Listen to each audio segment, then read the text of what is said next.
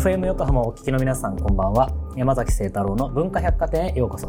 パーソナリティを務める聖太郎デザイン代表アートディレクターの山崎聖太郎です。さて今週も出張ということでね、えー今回は東京の築地にあるカフェドナウラにお邪魔をしています、えーこちらはですねお昼はカフェ。で夜はお酒も楽しめるお店ということなんですけれどもかなりなんかこうアットホームな素敵な空間ですね。で、えー今回のゲストはそのカフェドナウラを運営する株式会社ナウラ代表取締役社長のウランさんに遊びに来ていただいてます、えーいろいろね面白いバックグラウンドをお持ちであの高校生の時に留学生としてモンゴルから来日をして。でその後10年にわたって日本に暮らしているということですね。でこのカフェだけではなくてファッション事業も手掛けるということでいろいろお話を伺っていきたいなと思います。そんな文化百貨店ではメッセージもお待ちしています。Twitter、Facebook、Instagram、 note の公式アカウントをフォローしてコメントやメッセージを送ってください。それでは山崎聖太郎の文化百貨店今夜も開店です。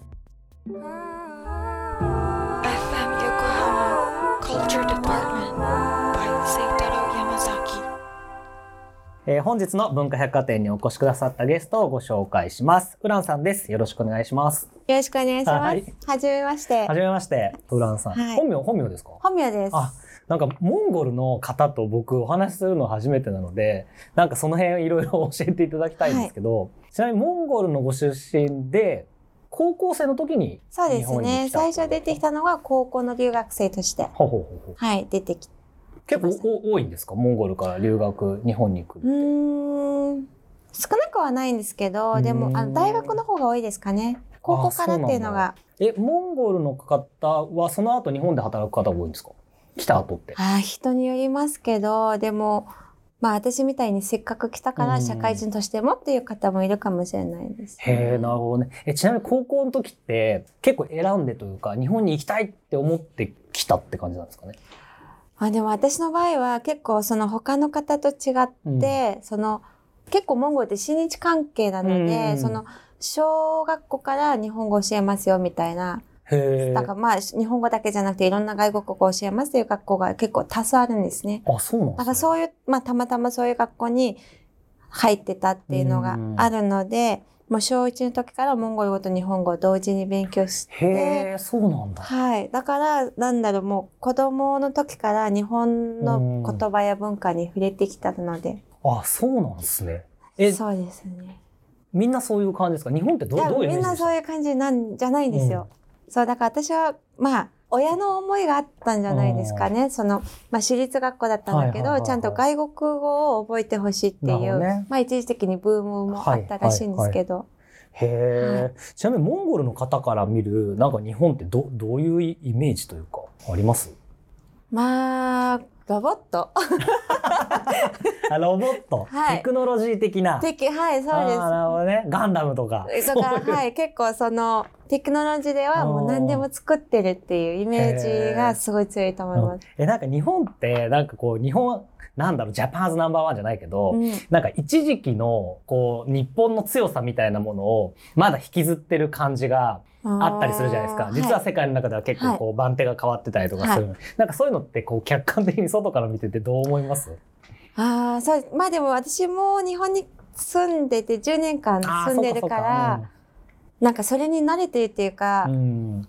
まあでもその、あの、モンゴル人の友達も多かったりとか、で、たまにモンゴルに帰るとやっぱ外から見る日本とかいろいろあるんですけど、確かに今、なんか IT ってすごいブームじゃないですか。ブームっていうかもううん IT がなきゃみたいな。確かに確かに。なんかそれに関しては確かに感じることもありますね。なるほどね。うんえ、実際にその日本に来てみて、なんかどうでした？それこそ高校。高校生で来て、あで、またあれですよね。大学でもう一度来られたってこそうです、とですよね。そうです。うん、でも私はそのずっと日本が好きで、まあそのうん言葉を覚えてたっていうのがあるんですけど、こういうイメージだったけど、なんか期待外れだったみたいのが全然ないんです。うんなるはほどね。え、逆にモンゴルって、なんか日本とどどういうところが似てるとか、どういうところが違うとか、そういうのってあります？い。まあ言葉が似てる。っていう言葉が似てる。はい。あの文法だったりとか。あるので、やっぱその覚えやすい言語の一つですね。ああ、そうなんです。じゃあ英語とか覚えるより日本語の方方がが覚えやすい。はい。ああ、仲良しね。し漢字がなかったらもっと上手だったと思います。ね。そっか、漢字は大変なんですね。はい。え、今は結構もうマスターした今はそう頑張りました。なるほどね。はい。え、モンゴル、モモンゴルに日本の人って結構たくさんいます？はい、モンゴルってもともと人口がすごい少ないんですよ。いくつだと思いますか？え、わかんない。わかんないですよね。だから5000 5000万とか。300万。あ、300万。そうなんです。あ、それしかだかいないんだ。らそう、日本にはたくさんは来てるけど、うん他の国に比べてはもう本当にすごい少ないっていう風になるので。んそう、僕も実は思い出した、その去年、うんコロナにまさになる前に、そのモンゴルで撮影をする予定だったんですよ。うんあの、まあ、映像のはいテレビの CM 作っていって、だけどまさにその行きますか行きませんかみたいな時になんかだんだんこう国が閉じていくというかいろんな国が。はい。でもう入国できませんとか日本はダメですうんみたいな感じでダメになっちゃったんですけどなんか一回行ってみたいなと思ってるんですよね。なかなか行こうっていうのがね、きっかけがないときっかけがないですね、確かに確かにな思。わないと思う。そうだからなんかいや僕僕なんかこれすっごい偏見ですけどやっぱりなんだろうあの力士の方とかお相撲さんのイメージがはいすごい強いというか、そういう文脈でモンゴルのお話が出ることがやっぱ多いのでなんか。実際のねなんかリアルなこの今のモンゴルとか、何が流行ってんのとかどういう人たちなのっていうのは個人的にはすごい興味がありますそう。ですね。やっぱそういうイメージがすごい強いと思ういます。んなるほどなるほど。ありがとうございます。そして、えーそんなウランさんが去年ですね、まさにすごい大変な時だと思うんですけど、えーオープンされたのが今日お邪魔をしている築地にあるカフェドナウラということなんですけど、これどういったコンセプトのお店なんでしょうか？そうですね。あの、昼間は普通のカフェなんですけど、夜は私の大好きなワインのバーになります。で、カフェのコンセプトは、その、まあ、女性オーナーならではのオーガニックとかヘルシーっていうのをコンセプトにしてるんですけど、で夜のバーの方は、まあ、私もワインが大好きで、うん。でもそのワインに合うモンゴル料理っていうのが、なんか面白いなみたいなのがあって、で、そういうのと、あと、あの、お店の、まあ、内装も見た通り、うん。全くモンゴル感がないんで、すけどでも入ってみたら、そこにモンゴルがありました、みたいな、ああー、なるほどね。っていう感じです、確かにね。ありがとうございます。うんそう、メニュー見てちょっと気になってたんですけど、これ、坊主？はい。とか、あとルーワンサラダとか、ホーシュールとか、これモンゴル料理、はい、モンゴル料理で。す。これどう、結構あれですか、メジャーな。メジャーですけど、まあ、味をちょっとそのワインのつまみに合うようにうんもちょっとアレンジしてます。なるほど、なるほど。はいこれ、坊主ってのはこれ、なんか小小籠包。小籠包に似てるけど、ちょっとやっぱ違う感じ。あの、結構お肉、うん肉肉しさ。肉肉しさ。はい。え、外のこの皮、皮っていうんですかね？はい皮はこの小籠包というか、ああいう、はい。あああいう皮。ってそうです、いうこそうで。とでいいですす。はい。で、このルーワンサラダっていうのは、これはどういう料理なんですか？これはあの、人参のサラダになるんですけど、ほうほうほうでも結構すごい人気で。はい。まあ、ニンニクの味あがちゃんと出てるサラダになります。へえ、美味しそう。で、このフォーシュールっていうのはどういう？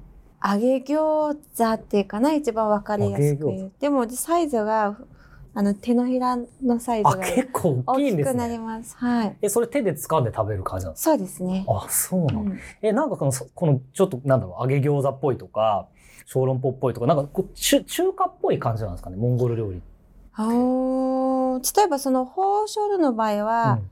ピロ式の薄いバージョンだったりど、だからやっぱモンゴルの地図ですと、ロシアと中国の間なので、はいはいやっぱその、そういう文化って、はい、真ん中だと思います。あんまりあれですよね、日本でモンゴル料理食べれるところっ少ないてです。ないですよね。はい。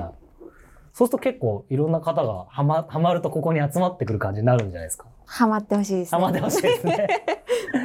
ちなみにこれカフェドナウラで出しているもの以外で、なんか、うんモンゴル料理っつったらこれだみたいななんかそういうのってありうます、ーんなんか日本人が多う分びっくりするっていうか、のが、あの、ミルクティーの中に餃子が入ってるっていうのがあります。どういう状態ですか？でもそれ食べてみたらすごい、あの、二日酔いにいいのでハマるんですよ。機能的な話じゃなくて。え、ミルクティーは本当に甘い、甘い感じのああいうミルク？塩味なんです。あ、塩味なんだ。だから向こうはもう何でも塩味がベースなので、ミルクティーも塩入れるんですね。ってなると、多分日本人からすると、ティーなのにスープみたいな味がするってよく言われます。へー。お味噌汁みたいな？みたいな。な。そうですね。へえすごい独特、うん。え全部し塩系なんですか？もう塩がベースですね。あそうなんだ、うん。でもやっぱ国ごとにね食事って結構面白いですよねそうね。いうのね。うん。それこそ僕2年前ぐらいかな。なんかフィリピン行ったんですよ。うん。それも撮影で。はいなんか全部甘かったっすからね。なんかやっぱなんなんココナッツとかなんかそうああいう系で。でもうちょっとこう辛いやつを想像してたら、全部こう甘くてなんか一番スパイシーなのくれっつっても甘かったあそうなんですね。なんかいろいろあるんだなって思いましたけどね。ありがとうございます。えーそして、ここカフェドナウラでは、スタッフの方も全員モンゴル。これ全員モンゴルの出身なんですか？そうです。それもあえてそういうあのでもみんな日本語すごい達者のモンゴル人、うんであの女性限定で。あ女性限定で、はい。あやっぱりそれコンセプトもコンセプトもあってっていうですかね。でその入ってみたらモンゴルがありましたみたいな。なるほど。なるほどね。え、そう皆さんはあれですか？が学生の方とかそういうことですか？はい、あの社員の方もいるんですけど、うん。バイトの子はみんな、はい、学生さんだったり。へえ、なるほどね。でも、あれじゃないですか。そうすると、留学生の方とか、モンゴル出身で日本にいる方のな、うん中だと結構有名なんじゃないですか。プチ？プチ？有名？なりますよね、そういうのね。これ全然関係ないですけど、僕、あの、大学時代にニューヨークに留学してたんですよ。はい。で、あの、喧嘩っていう店がイーストビレッジにあって、で、はいそこが多分おそらくですけど、僕が行ってた時は、マンハッタンで一番ビールが安い店だったと思うんですよね。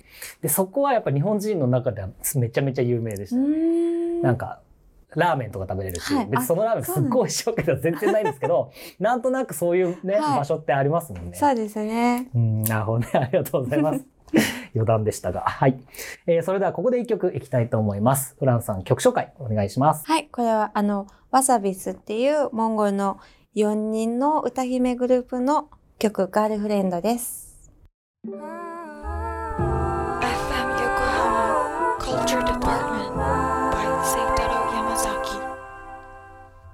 えー文化百貨店、今晩お越しいただいている、ウランさんが選んだザ・ワサビーズのガールフレンド、聴いていただきました。この曲はどういう曲ですか？うん、曲の内容自体はちょっと切ないんですけど、なんていうの、友達の彼氏が好きになっちゃったみたいな。ああ、なるほどね。はい。で、よねそう、どんなに苦手も自分のものにならないねっていう。どっちを取るのみたいな。はい。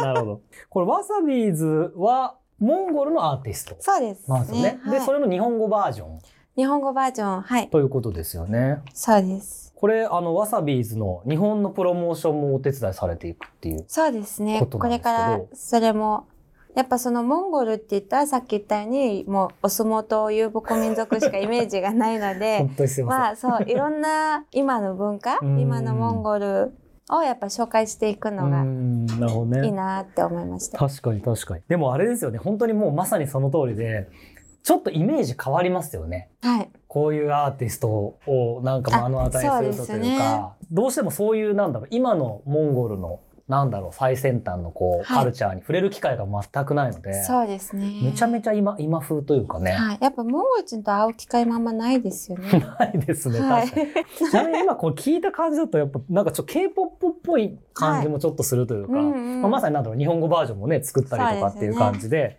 でモンゴルで結構流行りなんですか今の？うーん、なんか、このワサビスっていうグループもモンゴルでは結構有名なんですけど、向こうのその流行りで言うとやっぱ大陸だかわかんないけど、アメリカの文化がすごい影響が強いんですよ。へだからそのまあそっちに似せるとかまあファッションもそうなんですけど、そういうことが結構あると思いますーなるほどね。えモンゴルの方って英語って皆さん喋れるんですか？あはい、義務教育なので一応勉強してるんですけど。日本はね義務教育だから全然喋らないからねみんな。そうなんだなるほどねなんかな本当なウランさんを通じて今日みんなモンゴルを勉強してるっていう。はい。感じだと思いますよね。ありがとうございます。えーまだまだウランさんとお話をしていきます。はい。えーカフェドナウラの2階、あ今ね、僕があのお邪魔しているところなんですけれども、えー夜は VIP ルームのような形で使用されているということなんですけれども、えー日中はオーダースーツテーラー、ナウラ銀座として営業されているということで、テーラーなんですね、ここは。そうです。すごいですね。1階はカフェ、はい。ワインバー、そして2階はテーラーということなんですけども、もともとはファッション専攻というか、ファッションデザインを専攻されていて、はい。で、もともとはドレス、いわゆるレディースはい。を作られていたということなんですよね。これはもともと興味があったんですか？もう洋服は小さい時からずっと好きでしたね。で、日本の専攻が、勉強の専攻そうです。まあ小さい時から好きだったんですけど、うん。それを仕事にするっていう、うん。その発想が昔なかったんですよね。うんだから普通の大学に入って、はい。まあ卒業して OL になるのが一般みたいな、はいはいはい、そういう考え方だったんですけど、で、その大学卒業した後になんかちょっと違うなっていうふうに感じて、あの、大学やり直しっていうか、その、はいはい、はい。もう一回勉はい、強して。ファッションの方で勉強して、今仕事にしてる感じ。なるほど、すごいですね。めちゃめちゃ努力家だなという感じですけれども、まあそもそもね、なんかウメンズをやってそこから、はいい、わゆるメンズのそのオーダースーツに行くっていうのも、なんでとかいろいろ聞きたいところはああるんですけれども、はいちょっと順番にお話を伺っていくと、これなんかファッション面、いわゆるその昔からお洋服好きだったっていうことだったんですけど、モンゴルと日本のファッションってどうですか？両方見ていて。うーん。あんま変わらない？アメカジブームとか、例えばアメリカ。はい、変わりますね。やっぱ向こうの方がうん結構その、まあ男性の方はそのファッションが好きとかそういうのはあんまないんですよ。ああ、そうなんねはい、だけど女性の方が結構あのボディラインを出すセクシー系がすごいいいっていう風にされてまして、だから日本の、でも日本に来てみたら、なんか日本の若い女性は、うんなんか流行りに敏感ですねっていうのが、そこがうんそうですね違うかなと思います。あなるほど。じゃあ、モンゴルは、まあ、基本的にはやっぱ女性は、こう、なんだろう、自分のボディライン見せるようなのがずっとこう、そう、ずっと。続いていて、日本はもう毎年、コロコロコロコロよく変わるな、みたいな。なるほど。あ、そういう感じなんだ。え、そう、ファッションだけじゃなくて、モンゴルってあんまり、あれですか、流行りみたいなものってないんですか？流流行みたいなそうや、あんまないかな。あんまないんだ。逆に人と被るのがすごく嫌だっていう人が多いですへね。え。やっぱなんかその辺ってね、なんかちょっと価値観の違いというかんそうでね。すね。日本ってやっぱりなんだろう、自分だけ特別になるのがうん嫌だから周りをこう見ながらっていうのがやっぱ多いはい。ので、まあなんかランドセルがもう赤か黒かからもう始まってますからね。はい。なんかああいうところが違いなのかなっていう気もしますけれども。ちなみにこれ、ウィメンズでドレスを作っていって、そこからオーダースーツテーラーに変更したと。はい。これは何かあったんですか？オーダースーツとか、オーダーメイドっていうのが、その、なんだ人を、あの、ただ作って売るっていううん作業じゃなくて、やっぱその人といろいろ会話して、うん。その人のパーソナルコーディネーターうん。になるのが、やっぱな、なんだ、その自分に一番合ってるなっていうふうに思ったのと、あと、やっぱ女性目線で作る男性っていうのがまたちょっと違うんじゃないかっていうふうに思ってまして。確かに。はいえ、それ作ってみていて、まあ基本的にはほら、あの、男性が仕立てることが多いそうですね。テーラーっていうと。で、まさにそのご自身でこう仕立てていて、なんかこれ、この感覚ってすごい私ならではだなというか、女性の感覚だなっていうのなんかあります、そうですね。やっぱその、あの、パターンとかディテールの細かさだったりとか、やっぱその美しさうん。になんかこだわりたいなっていうのがありますね。ねちなみにあれですか、その、作り方って全然違うわけですよね？ウィメンズと。あ、違います。それまはいた、そ、そ、それも勉強し直しそうですね。勉強しましたね。すごいですね。ずっと勉強されて。日々勉強です頑張ってるなという感じなんですけど、これ将来はモンゴルでも出店をしたいとはい。いうことなんですかね。これモンゴルではそういうテーラーとかっていう、そういうのは結構よよくあるというか、たくさんあるんですなくはないんですけど、でも、あの、少ないです。はいでもあれですよね、その流行り物っていうものよりは、こう、一個のものをワントゥーワンで作っていくから、どちらかというと、こう、モンゴルの人にも受け入れられるんじゃないかっていうことですよね。そうです。なるほど。ありがとうございます。えー、ウランさんには来週もお付き合いいただきますので、またお話を聞かせてください。本日のゲストは、株式会社ナウラ代表取締役社長のウランさんでした。ありがとうございました。ありがとうございました。えー今週はウランさんとお送りをしました。なかなかあれですね。モンゴルのお話を 直接聞くことがないから新鮮でしたね。でもなんだろう、これ。僕、ニューヨークにいた時に、一人だけクラスメートに、あの、あそこの人がいたんですよ。あの、スロベニア。で、彼はもう東京も知らなくて、で、僕もスロベニアのことはもう何も知らなくて、彼のことしか今も知らないんですけど、でもなんかその一人の人だけを知ることで、なんかその国の、なんだろう、親近感というかね、なんか距離感が一気に近づくような気がしますよね。僕多分もうモンゴルのイメージはウランさんになったなっていう感じです。皆さんもね、なんかそんな形でいろいろなところに興味を持っていただけたら嬉しいです。えー来週はですね、カフェドナウラの人気メニューを試食させていただけるということで、えーそちらも楽しみにしております。